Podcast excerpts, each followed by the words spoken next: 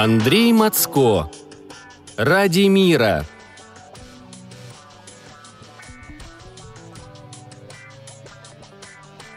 Я снова один. Уже который день я не вижу мира, хотя знаю, что вскоре он предстанет передо мной. Такой красивый, огромный, настоящий. Но с ним я увижу и людей. Люди обманули меня. Вели транквилизаторы, сковали за спиной руки. Глаза, уставшие наблюдать за коррозией, за гниющим, паразитирующим монстром, пожирающим мир, спрятали под пластиковым шлемом, закрепленным на затылке. К голове подключили датчики. Они сказали, что хотят помочь, что так надо для моего же блага, что запереть меня здесь – единственный шанс огородить и спасти от всепоглощающей скверны. Со временем я многое понял. Понял, что ошибался. Что шлем защищает не меня, а моих смотрителей. Что я здесь не ради себя, а ради них. Я не знаю их, не знаю, кто приносит еду, не знаю, кто бреет, стрижет, укладывает меня в капсулу. Я потерял счет времени. Шлем не позволяет видеть моих тюремщиков, хотя рядом, за дверью, всегда кто-то есть. Иногда я различаю шум гидравлического механизма и слышу, как массивная дверь сдвигается в сторону. Звучит щелчок, за которым следует острая боль. Меня парализует, и я падаю во мрак. Меня окружают стены и одиночество. Возможно, это и к лучшему. В них я уверен, они никогда не лгут. А еще есть окно, я видел его до того, как на голове защелкнулся шлем. Я запомнил высокие сосны и ели. За изолированным от внешних звуков окном живут воспоминания, возвращая меня в реальность, пробуждая желание убивать. У меня есть бог, маленький сверчок. Я видел множество подобных в детстве, но никогда не думал о них как о божествах. Сверчок стрекочет, и изредка я подпеваю ему – в такие дни я улавливаю движение за дверью. Мои надсмотрщики беспокоятся. Я знаю, что они боятся. Чувствую. Сверчок живет в щели между стеной и подоконником. Впервые я услышал его, когда к металлической решетке на окне подвели ток. Мой бог. Как я могу относиться к нему иначе, когда мир вокруг соткан исключительно из его мелодий и надежды? Я уверен, что понимаю его – когда тебя окружает беспросветный мрак, ты или отпускаешь все и покидаешь мир, или цепляешься за любой предлог, чтобы выжить. Эти песни стали для меня светом во мраке. Когда в очередной раз все казалось безвозвратно утерянным, вдруг зазвучала музыка. Сквозь нее я услышал слова, как праведники слышат глаз Божий. Поэтому я считаю моего маленького сверчка Богом – я дал ему имя – Чист, потому что он лишен скверны. Он не лжет, не причиняет вреда и дарит мне свою музыку. Это помогает сохранять самообладание и медленно приближает поставленную цель. Я слушаю эти песни и представляю его на свободе, за окном, в реальности. Я тоже там был, дышал полной грудью, веселился, наслаждался жизнью, пока не столкнулся с истиной. Это было сравнимо с тем, как если бы на моего бога-сверчка, мирно дарящего планете свои прекрасные трели, опустился сапог с треском ломающий все живое в хрупком маленьком тельце. Я не знаю, выжил бы он или нет. Я смог. Зачем ты выдержал, прорвался. С того момента все изменилось. Правда вокруг меня уничтожала коррозию лжи, из которой состоит наша жизнь, наша реальность, и за ней я увидел другой мир, настоящий, чистый. Вот почему меня спрятали. Они не хотят, чтобы остальные знали правду. Сначала я находился несколькими этажами ниже и иногда приходил в себя в каком-то изолированном дворе. Мне разрешали дышать свежим воздухом, слушать природу. Наверняка мои наивные надзиратели надеялись, что это поможет, что я излечусь. Они ошиблись. Я исцелился ранее, и именно поэтому оказался здесь. Тогда-то и стала ясна их истинная цель – не помочь, не излечить. Они хотят купировать мои знания, мое видение того мира, который так тщательно скрывают от остальных. Выяснить, почему мне открылась истина и забрать ее. изучить, чтобы навешать новые замки на и без того запертую дверь, ведущую человечество к правде. Я попытался сбежать, потому что испугался. Но страх — это слабость. Тогда я был слаб, и они победили. Позже меня перевели сюда, затем подвели к решетке ток, лишая возможности сбежать. Я ненавижу их. Не только этих. Всех. Люди научили меня бояться. Сначала на свободе, всю жизнь учили бояться лжи. Теперь внушили страх к электричеству. При этом они сами придумали миру понятие лжи, а затем убедили всех, что ее следует бояться, остерегаться, сомневаться, не верить. Но и это обман.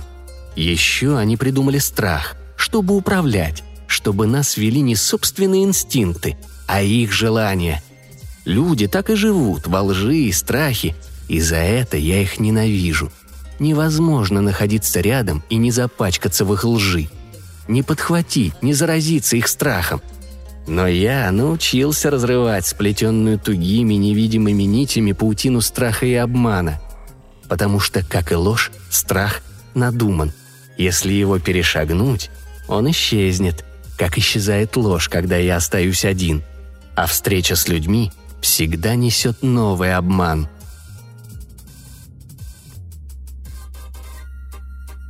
Я знаю, как изменить мир. Оказалось, все просто. Проблема в том, что я понял это слишком поздно, когда меня перевели сюда, когда начали ставить опыты. Смог бы я дойти до этих мыслей на свободе? Сомнительно.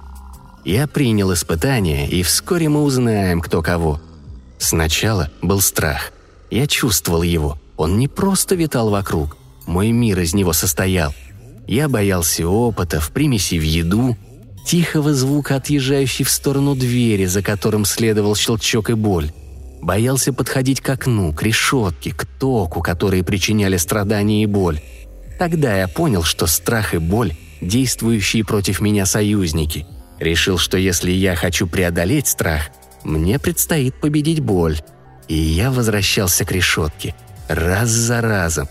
Проваливался из мрака в забытье, приходил в себя и шел к окну. Я чувствовал, что мое поведение стало неожиданностью для надсмотрщиков. Они не понимали, зачем я это делаю и как этого избежать. Наверняка привыкшие к лжи, они обманули себя, решив, что я хочу умереть. Но моя смерть не входит в их планы – когда я перестал браться за решетку, они обманули себя еще раз, думая, что я сдался, смирился. Меня это устраивает. Сейчас я чист, но даже находясь в одиночестве, я не чувствую чистоты. Я знаю, эти стены построены на грязные деньги лживых политиков. Здесь все оплетено ложью и страхом. От этого мне больно, но это боль другая, ментальная – Физическая боль бьет сразу, здесь и сейчас, а это – нет. Она гораздо страшнее и изощреннее. Не существует ничего сильнее и страшнее боли, разъедающей рассудок с течением времени. Я должен победить и эту боль, как победил ту, другую. Это наш со сверчком большой секрет. Только чист знает, что решетка, которой подведен ток, больше не представляет опасности –